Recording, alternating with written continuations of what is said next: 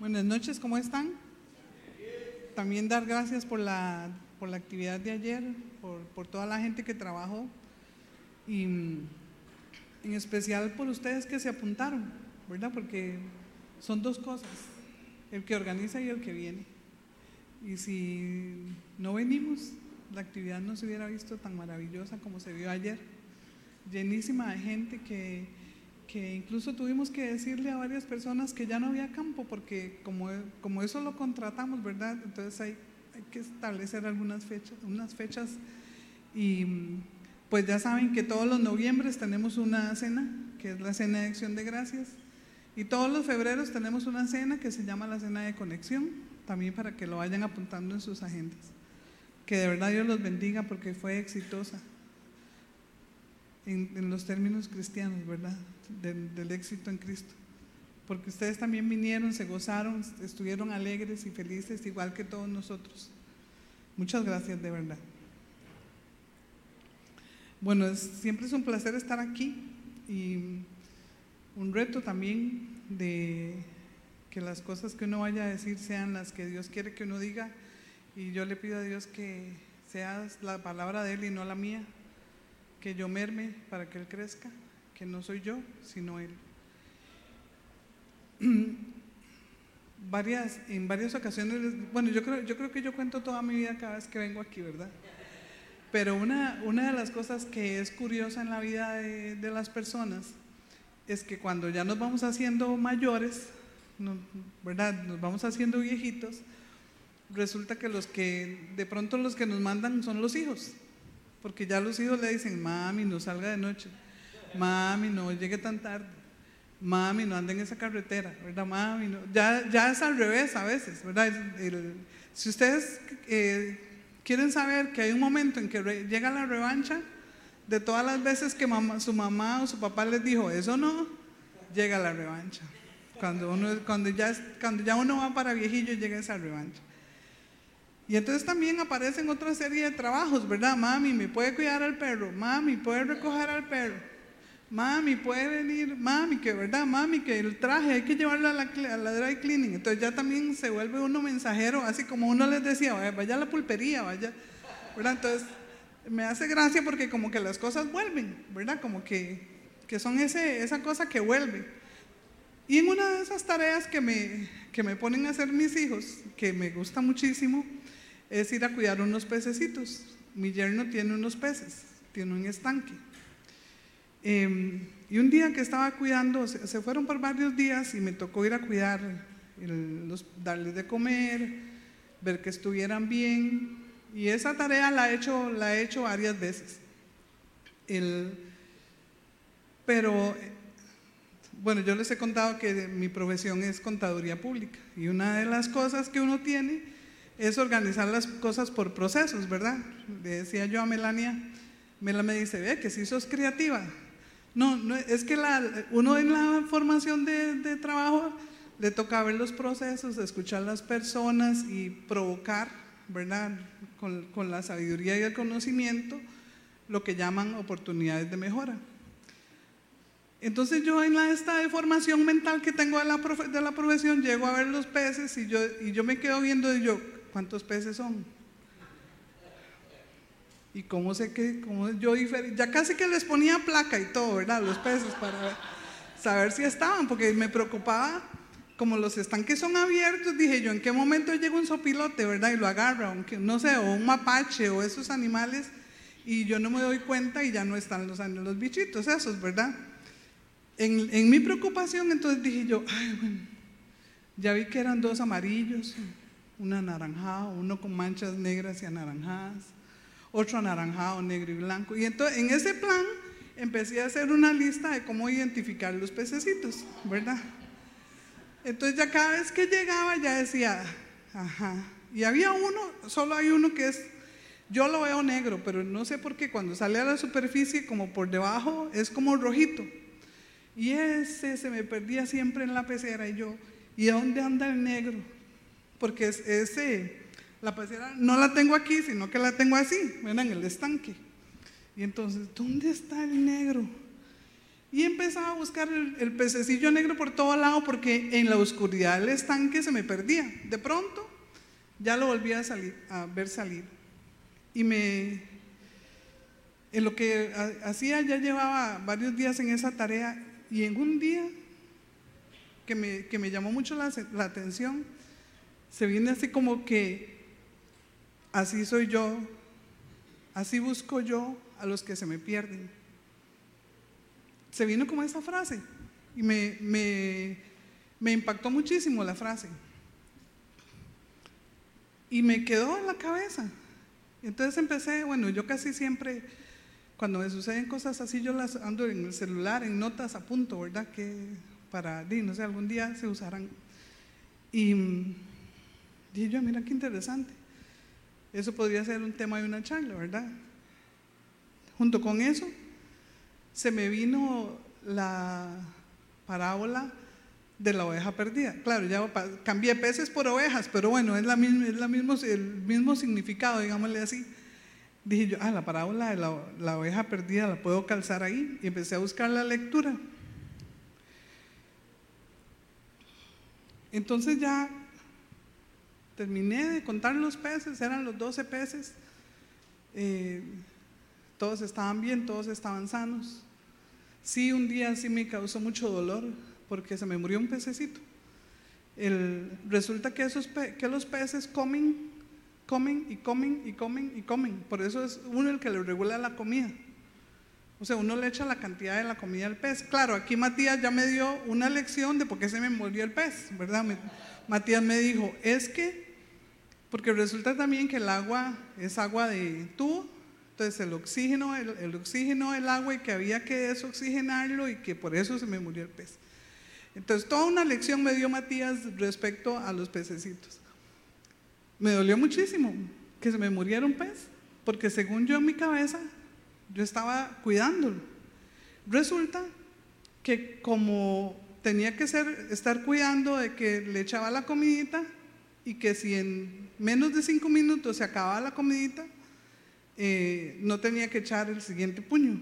Pero si no se lo comían, o si, no, si se quedaba ahí, tenía, entonces ese cuidado tenía que tenerlo. Bueno, al final de cuentas ya, me, ya el pececito se murió, ya me la oró por mí porque me dolió muchísimo que se me muriera. Pues, eh, y yo me quedé así pensando, dije yo, yo que soy una mortal, que se me murió un pececito, ¿cómo será Dios? ¿Cómo será Dios? Y entonces fue también este pedazo cuando se me vino este, este texto que está en Lucas 15 del 1 al 7 y en donde vamos a encontrar al menos cuatro verdades de lo que Dios hace con nosotros. Yo le puse de nombre a la charla en la mira constante de Dios. Ese es el nombre de la charla. Y la base está en Lucas 15 del 1 al 7. Pero antes de continuar, vamos a pedirle al Espíritu Santo que, que nos abra los oídos, que cierre mi boca cuando no tengo que decir algo que no tengo que decir. Y que dispongamos nuestro corazón. Oremos. Padre, gracias por todo y por tanto, por lo que siempre haces por nosotros, por lo que nos das y también por lo que nos quitas.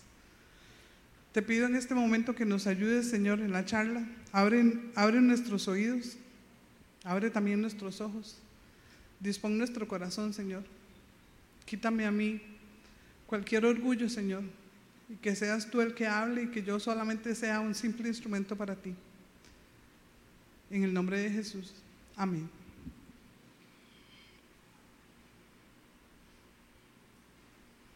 Lucas 15, del 1 al 7 Dice, lo tenemos ahí en el texto. Muchos recaudadores de impuestos y pecadores se acercaban a Jesús para oírlo. De modo que los fariseos y los, los maestros de la ley se pusieron a murmurar. Este hombre recibe a los pecadores y come con ellos. Él entonces les contó esta parábola. Supongamos que uno de ustedes tiene 100 ovejas y pierde una de ellas. ¿No deja las 99 en el campo y va en busca de la oveja perdida hasta encontrarla? Y cuando la encuentra, lleno de alegría, la carga en los hombros y vuelve a la casa. Al llegar, reúne a sus amigos y vecinos y les dice, alégrense conmigo, ya que encontré la oveja que había perdido. Les digo que así es también en el cielo. Habrá más alegría por un solo pecador que se arrepiente que por las 99, que por, que por 99 justos que no necesitan arrepentirse.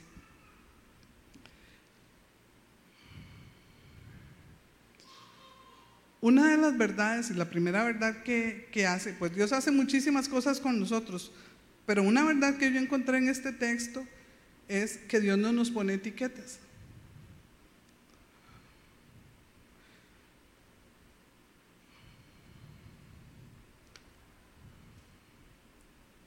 Él no nos llama pecadores, Él no nos llama borrachos, Él no nos llama prostitutas. Pero los fariseos sí. Y los fariseos, según la Biblia, y, y cuántos de nosotros también somos así, etiquetando a las personas. Y dice que esos religiosos murmuraban. Y la RAE dice que murmurar es acercarse a otro en el oído y hablar bajito de algo. Eso es murmurar. Puede ser que la persona está hablando algo que es privado pero por lo normal ese gesto se usa para murmurar, hablar de las personas y no hablar en buen sentido, sino que hablar mal.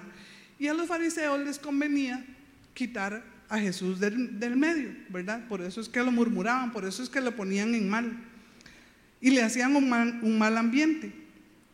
Y vea que ahí lo primero que dice, en el versículo primero de Lucas 1 y 2, dice que eran los recaudadores de impuestos y pecadores que se acercaban a Jesús. Y ellos, como los más santos, ¿verdad? Como a veces nos creemos santos, eran los que murmuraban. Mateo 9, 10 y 11 también dice, mientras Jesús estaba comiendo en casa de Mateo, sabemos quién era Mateo, ¿verdad? Era un recaudador de impuestos. Dice, muchos recaudadores de impuestos y pecadores llegaron y comieron con él y, y sus discípulos. Cuando los fariseos vieron esto, le preguntaron a sus discípulos, ¿por qué su maestro come con recaudadores de impuestos y con pecadores? Y aquí va Jesús y le responde. Jesús dice, no son los sanos los que necesitan médico, sino los enfermos. Pero vayan y aprendan qué significa esto. O sea, les dice a los, a los fariseos, vayan y aprendan. O sea, estaban Estaban hablando sin saber qué significa esto. Lo que pido de ustedes es misericordia y no sacrificios, porque no he venido a llamar a justos, sino a pecadores. Los recaudadores de impuestos eran considerados ladrones, porque resulta que lo que hacían era recoger los impuestos y la mitad se la daban al, al imperio romano y la otra mitad se la dejaban ellos. O sea, era como un abuso. ¿Verdad? Lo que hacían de las personas. Entonces se consideraban a la vez traidores porque estaban dándole el dinero al imperio contrario, que era Roma, que, no era, que el imperio romano no era cristiano, sino que era más bien adoradores de dioses falsos. Y Jesús también sabía de esto. Y en Lucas 7:34, a manera de mofa, cuando él está hablando de qué fue lo que hizo Juan el Bautista, cuando él vino, cuando Juan el Bautista estaba allanando el camino de Jesús, también les hace mofa a los fariseos que estaban ahí y dice, vino el Hijo del Hombre que come y bebe y ustedes decían, este es un glotón y un borracho, amigo de recaudadores de impuestos y de pobres, estaba hablando de sí mismo. Pero la sabiduría queda demostrada por los, por los que le siguen. Cuando, cuando gusten y tengan tiempo, lean Lucas, Lucas 34, especialmente esta parte donde Jesús eh, explica lo que hizo Juan y que aún a Juan no le creyeron, ¿verdad? los fariseos no le creyeron, o los religiosos, que es lo, como lo dice ahí. El hecho de que Jesús hablara y anduviera con los pecadores era importante, porque dice, en este, en este grupo de parábolas de Lucas, habla, eh, son, tres, son tres, es una trilogía de parábolas que todas hablan de las personas afligidas que es de los que está caracterizado, de los, de, los desvalidos. que, que deben ser personas que deben ser cuidadas y buscadas, personas que requieren atención. Y es ahí donde se, donde se enfoca Jesús. Jesús enfoca que a esas personas hay que buscarlas y hay que cuidarlas. Los, los, en, el pensamiento de los, de los religiosos, esas personas son pecadoras y están separadas. ¿Ven el cambio doctrinal que hace Jesús ahí? O sea, no es que yo me refiero a ellos y los aparto.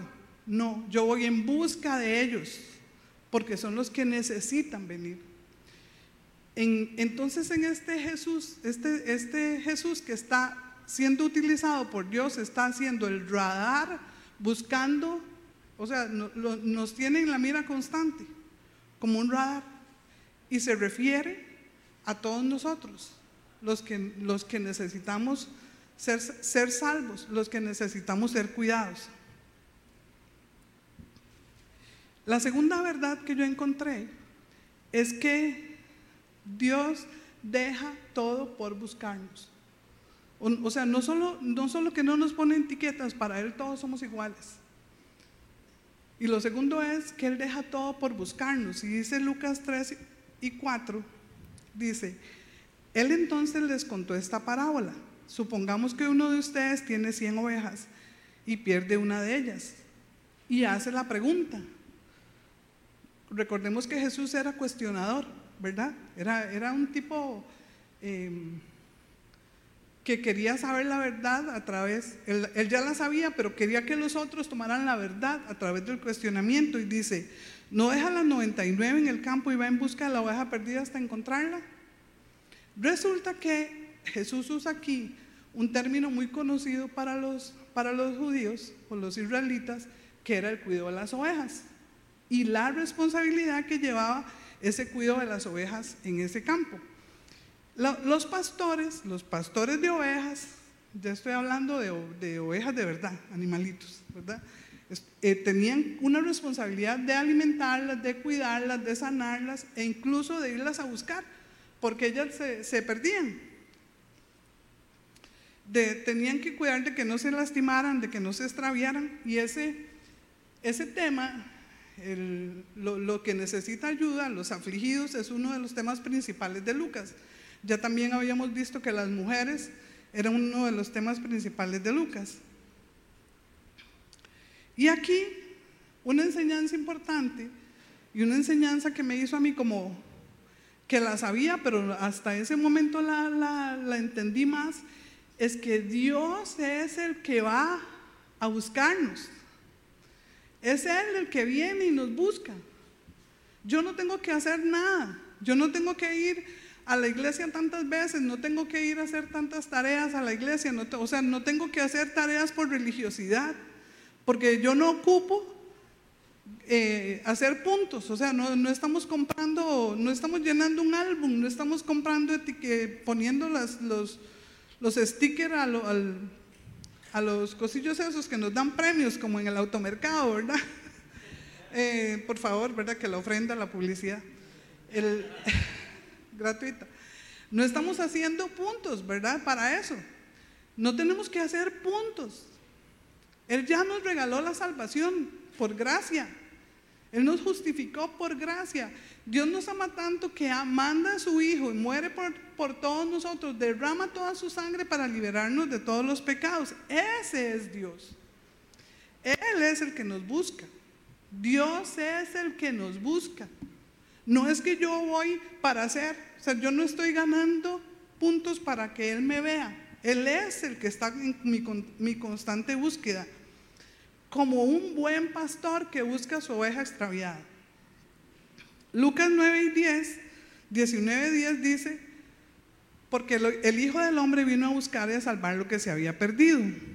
Y Juan 10, 27 dice, mis ovejas oyen mi voz, yo las conozco y ellas me siguen.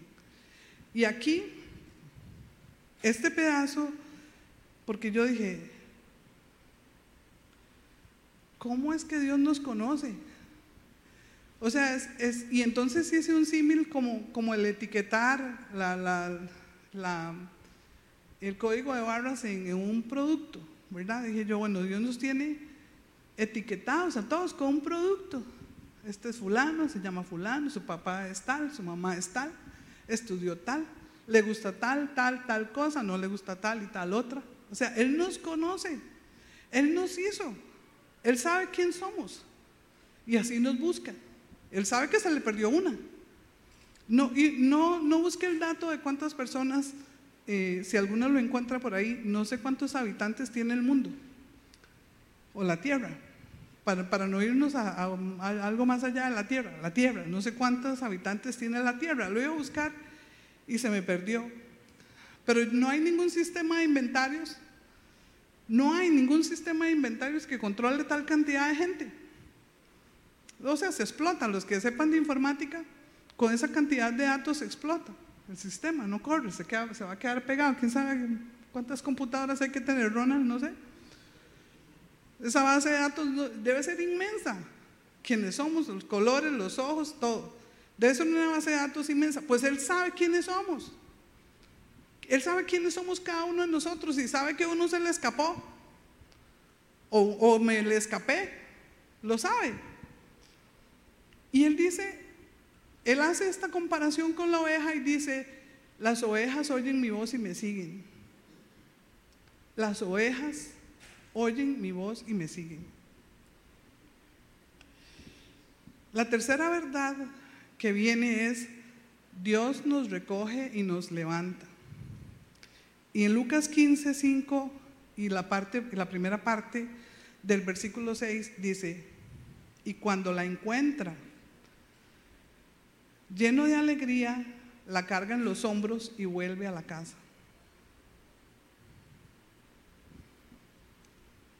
No sé si ustedes pueden visualizar esa imagen. El pastor buscando a la oveja y cuando, y cuando la encuentra, se la carga en los hombros. ¿Y por qué se la habrá cargado en los hombros?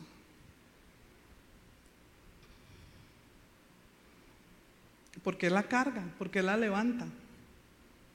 ¿Y por qué la tiene que llevar él a la casa?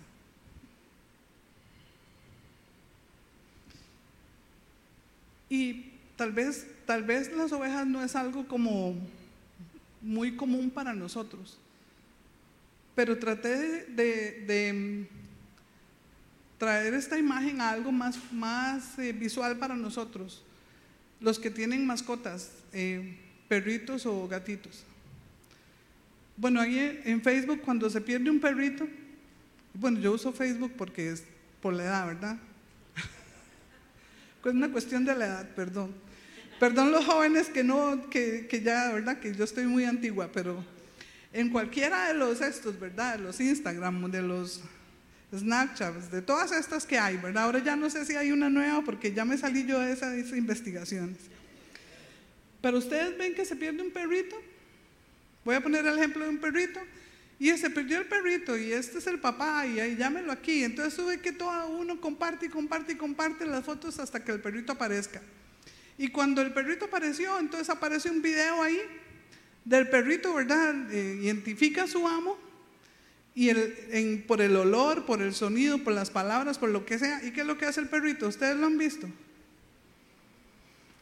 ¿Qué es lo que hace un perrito cuando encuentra y localiza a su amo?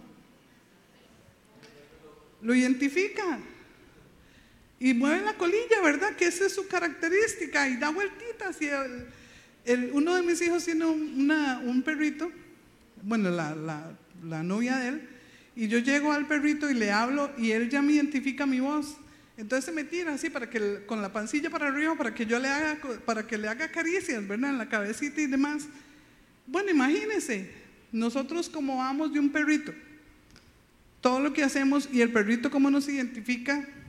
Entonces, esa, esa imagen, ¿qué sería lo que hace Dios con nosotros? Y donde lo, donde lo levanta y lo cura y lo sana y le, le, cose las heridas.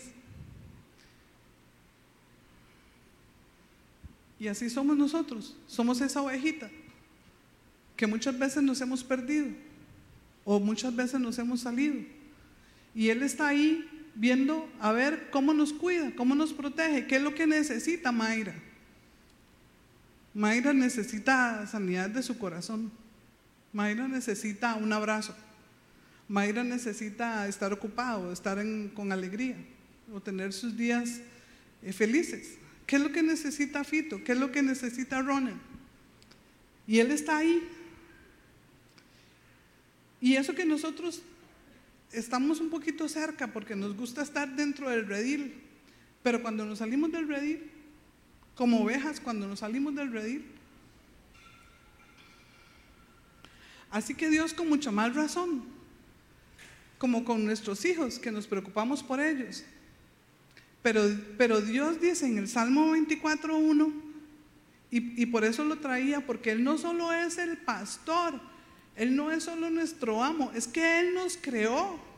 Dice, del Señor es la tierra y todo en cuanto hay en ella. Y aunque el óvulo y el espermatozoide se fecundan, nada sucede si no hubiera existido un óvulo y hubiera existido un espermatozoide. ¿Y quién los hizo? Dios. O sea que somos, Él es nuestro dueño. Y como dueño y como pastor, que es una característica muy propia de, la figura que colocan en el Antiguo Testamento a Dios como pastor y en, y en el Nuevo Testamento a Jesús como pastor, el Salmo 23, 1 dice, Jehová es mi pastor, nada me faltará. Y ahí sigue Dios en el radar, con nosotros en el radar. Esa figura común quiere decir que ese pastor es el que nos va a cuidar, que es el que nos sana, que es el que nos liberta, que es el que nos consuela, que es el que provee, que Él es el que siempre sana, que está en un constante monitoreo, buscándonos a cada uno de nosotros en esa base de datos que Él tiene, en lo que estamos haciendo y qué necesitamos, quién se le perdió y a dónde va, o para dónde va, o venga acá, para dónde va. Si estamos en la autopista correcta o nos salimos del camino.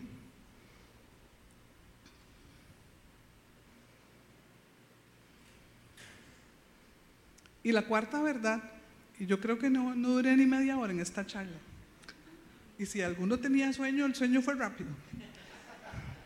No lo dejé dormir mucho. Eh, y la cuarta verdad es que Dios se alegra cuando nos encuentra. Pues, lo, lo, visualizan. Dice Lucas 15, 6b, la parte B del versículo 6 y el 7. Y vuelve a la casa. Y al llegar, está hablando del pastor, reúne a sus amigos y vecinos y les dice, alégrense conmigo, ya encontré la oveja que se me había perdido. Les digo que así es también en el cielo. Habrá más alegría por un solo pecador que se arrepienta que por 99 justos que no necesitan arrepentirse. Y aquí me llamó la atención la palabra que dice no, 99 justos que no necesitan arrepentirse. Y entra un contraste ahí. Porque los religiosos se creían justos, porque iban a la iglesia, bueno, a la sinagoga, perdón, eh, porque daban la ofrenda, porque ayudaban al desvalido, digamos, entre comillas, pues que estaba obligado por las leyes que tenía, casi que ni le salía del corazón, casi que estaba como, como Mariano, Mariano el, el estudio bíblico del, martes contó un testimonio así como que, ¿verdad? Que tenía que dar, pero que él lo había comprado para él, pero que tenía que darle y decía, ay, pero que dar y yo lo había comprado para mí. No sé si al final ya se compró las galletas, ojalá que sí. Podía ser que a veces los religiosos estaban así, ¿verdad? Y estaban obligados a dar. Perdón, Mariano, no, no es que vos estabas así. Estoy usando ese, ese, mismo ejemplo, ¿verdad? Igual un día esto es que dice, dice Mónica, ay, les hubiéramos dado helados a esa señora si yo llevaba cuatro helados y yo, sí, Mónica, me sentí como Mariano por el calor, ¿verdad? Estaba haciendo, bueno, entregamos dos helados de los que andaba. Entonces a veces nos pasa eso, ¿verdad? Puede ser que dábamos porque estamos obligados, como los religiosos. Pero ese contraste, este contraste dice que los justos, ahí donde lo dice, los que no necesitan arrepentirse, quiere decir que a veces uno se cree tan bueno, tan bueno, tan bueno, ¿verdad? Tan bueno que, lo, que tengo corona y demás. O sea, ya tengo el cielo ganado. Pero el que decide eso es Dios, no yo. Y entonces Él va a ir a buscar a aquel que necesita, que está arrepentido, que lo necesita, que necesitamos a Dios. Que Dios sabe cuando hace ese monitoreo, ¿verdad? Y barre, y barre el mundo, no sé, no sé, a veces yo digo, bueno, amanece seguro allá en Australia, ¿verdad? Y empieza así a monitorear y vuelve, como, como cuando celebramos el año nuevo, que como son diferentes horas, ¿verdad? Así yo me imagino el monitoreo de Dios, ¿verdad? Pero como Él es omnipresente, Él está aquí, está allá a la misma hora. Aquí está en la noche, está allá, allá está en la mañana. Entonces en ese plan Él pasa. No sé tampoco cuál sistema de monitoreo podrá hacer una cosa como esa. No me la imagino, ¿verdad? Y, hablando de estos que necesitaban, los justos que no necesitan, dice Lucas 18, del 9 al 14. Este es un poquito larguito, pero es que este contraste sí me gustó. Y dice, a algunos que confiando en sí mismos se creían justos y que despreciaban a los demás, Jesús ve, que, ve cómo empieza, que se creían justos y menospreciaban a los demás. O sea, quiere decir que a veces en esta tierra unos nos creemos mejores que otros. Jesús les contó esta parábola. Dos hombres subieron al templo a orar. Uno era fariseo y el otro recaudador de impuestos. El fariseo se puso a orar consigo mismo. Oh Dios, te doy gracias porque no soy como los otros hombres ladrones, malhechores, adúlteros, ni mucho menos como este recaudador de impuestos. Ayuno dos veces a la semana y doy la décima parte de todo lo que recibo. En cambio, el recaudador de impuestos que se había quedado, son dos hombres, ¿verdad? el supuestamente justo y el recaudador de impuestos, que se había quedado a cierta distancia, ni siquiera se atrevía a alzar la vista al cielo o sea, estaba, se sentía tan indigno él que no alzaba la vista al cielo, sino que se golpeaba el pecho y decía, oh Dios, ten compasión de mí, que soy pecador. Les digo que este, dice Jesús, y no aquel, volvió a su casa justificado ante Dios. Pues todo el que a sí mismo se enaltece será humillado, y el que se humilla será enaltecido. O sea que el mismo sistema esa base de datos que Dios tiene sobre cada uno de nosotros sabe y conoce su corazón y sus sentimientos.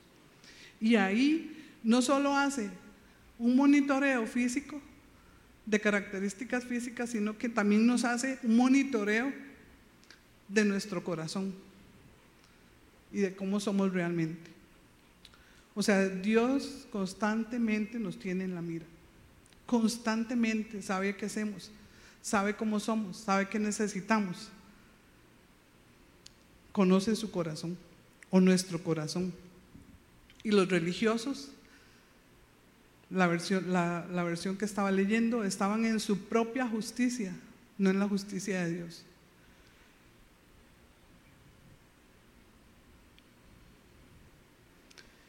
Él es el que hace el monitoreo constante. Bueno, y entonces usted se puede preguntar, ¿Y qué hacemos nosotros en esta vida? Pues así como el pastor recogió la oveja y la sanó, él usó instrumentos para sanar esa oveja. Y entonces se me venía, se me venía a la mente como una figura de un, de un pastor cuidando esa oveja. Entonces nosotros somos el mentiolei, somos el alcohol, somos el azúcar, somos el, todo lo que, todo lo que estemos, lo que está, lo que sirva para curar, eso somos nosotros. El, todo lo que sirva para curar a la oveja o a las personas, alguien ocupa oración. Nosotros somos el instrumento, el instrumento físico. Así como le, estaba poniendo eso, ¿verdad?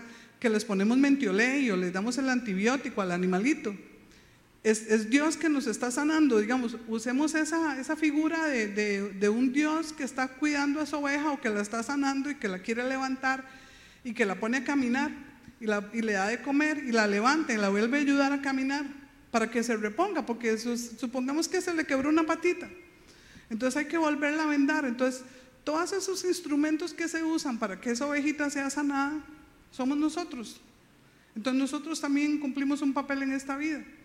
Pero a la misma vez, pero a la misma vez, nosotros también somos ovejitas que necesitamos del cuidado y ocupamos de otros instrumentos que estén también vigilantes junto con Dios de estar ahí. ¿Cómo nos pone eso en el monitoreo constante que hace Jesús sobre nosotros? que hace Dios sobre nosotros? Él también coloca las cosas que una persona necesita y por eso es que existe la iglesia. Por eso es que existe el redil, haciendo una comparación. Por eso es que necesitamos venir. Por eso es que necesitamos salir a ver qué lo que está, si hay otras personas que se les perdió el camino, para que escuchen la voz del pastor, para que escuchen la voz de Dios. Tal vez muchas veces vamos y, decimos y decimos y decimos y uno siente que cae como en, como en tierra de nadie, pero Él dice que su palabra nunca viene, nunca vuelve vacía, o sea que algo hizo, algo pasó.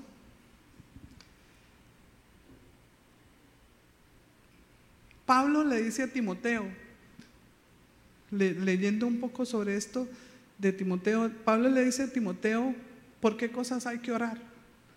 Y dice que hay que orar porque Él quiere que todos seamos salvos. Y ahí hace, bueno, leanse el, capítulo 2 de Timoteo y el 4 de Timoteo, o todo el versículo, todo primero de Timoteo, que son cuatro.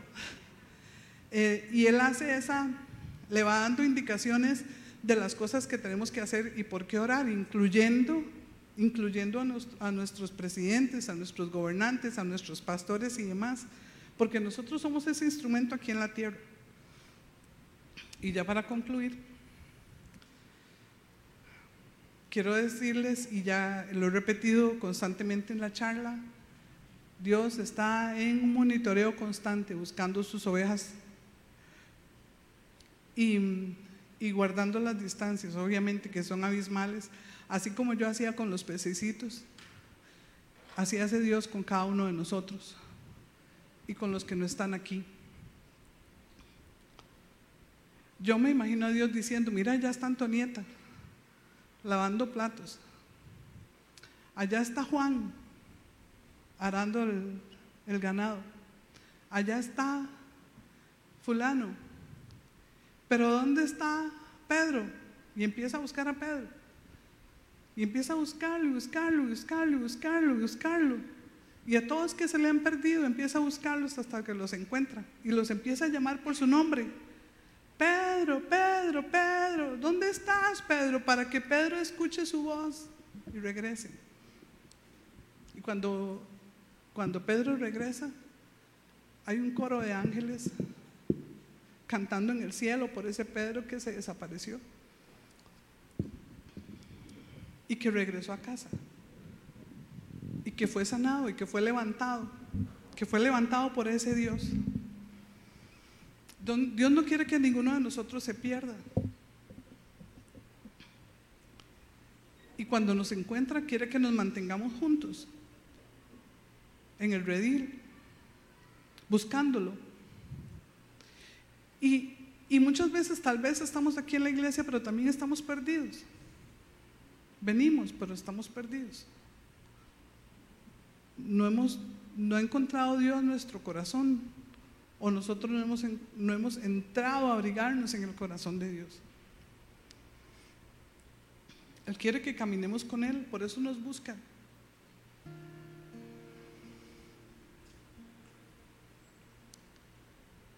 Así como me buscó a mí y me encontró y me sanó y sigue sanándome porque tengo un montón de heriditas en toda mi piel, en, toda en todo mi cuerpo, en mi alma, que tienen que ser sanadas. Ese es el Dios nuestro en el que creemos. Pónganse de pie.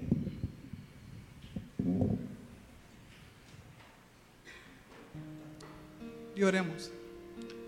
Gracias, Padre, por ser ese Padre responsable, ese pastor que nos cuida, que nos protege.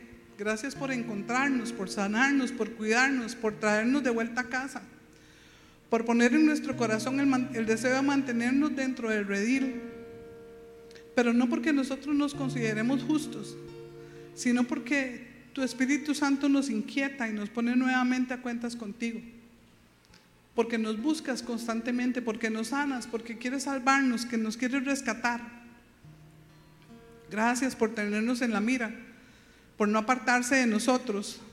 Haznos obedientes, humildes, que no nos creamos que ya somos justos y que ya lo ganamos por nuestros méritos, sino que eres tú, es tu gracia la que nos salvó que nos sintamos pellizcados, Señor, en, el en este lugar para poder heredar el reino de los cielos, que es lo más importante. Ponemos, nos ponemos y descansamos en tus manos y ponemos en tus manos a todos aquellos que andas todavía buscando, a los que necesitan de tu ayuda, de nuestra ayuda. No necesitamos recordarte quiénes son, tú sabes quiénes son. Pero si nos pides orar por todos ellos y salir a buscarlos también, Señor, como un instrumento para que tú hagas tu labor. Nosotros aquí haciendo la tuya, con la guía de tu Espíritu Santo. Nos ponemos en tus manos, Señor, para así, porque así como nos alcanzaste, queremos que alcances a todos los demás. En el nombre de Jesús. Amén. Si usted ha escuchado no ha escuchado aún la voz del pastor, de Dios llamándolo. Yo lo invito a que afine su oído y escuche su voz.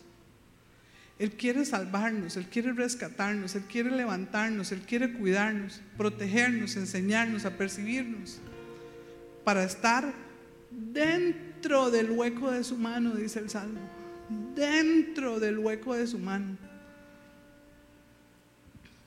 Y si usted tiene, si todavía usted no ha entrado a ese abrazo del Padre, o si usted no ha entrado a ese, a, esta, al, al sentirse aún pecador y que no tiene derecho a estar aquí, Dios lo está buscando y lo está llamando y le está diciendo, venga. Y si tiene algún familiar que está perdido, que no ha sido encontrado, Pongámoslo en manos de Dios. Te los entregamos, Señor. Te entregamos a nuestros hijos, a nuestros hermanos, a nuestros familiares que aún no te han encontrado, que todavía no han escuchado tu voz, a pesar de que tú los estás llamando constantemente. Te los entregamos, Señor, para que puedan ser rescatados, para que puedan ser sanados. Yo sé que tú los tienes en la mira y que en forma constante tú los ves, pero en forma constante como el necio que toca la puerta y una y otra vez. Yo te vuelvo a pedir, Señor, por esos familiares, esos amigos, esos hermanos, esos hijos, que a pesar de que te escuchan, no te, no te dicen aquí estoy. Si alguno de ustedes necesita oración, puede levantar su mano o venir adelante para que todos nosotros podamos escuchar la voz de Dios. Y si alguno tiene algún familiar que aún no ha escuchado la voz de Dios o no la quiere escuchar, pase adelante para orar también por, usted, por ustedes. Para que ustedes nos unamos en oración por esos, todos esos familiares que estamos por rescatar o que Dios necesita rescatar. Y si alguno de ustedes tiene alguna enfermedad, una necesidad, también pase adelante. Hay un equipo de oración dispuesto a orar por usted. Y si usted o yo nos apartamos y creemos que no hemos heredado el reino de los cielos y quiere volver a hacer un voto para, para Dios, yo le pido que ore conmigo, Señor Jesús. Renueva mi alma, renueva mi corazón, perdóname te recibo como Señor en mi corazón. Te recibo como Padre, como guiador. Seré obediente a tu voz. Perdóname, Señor. Aquí estoy. Quiero mantenerme en tu redil. En el nombre de Jesús. Amén.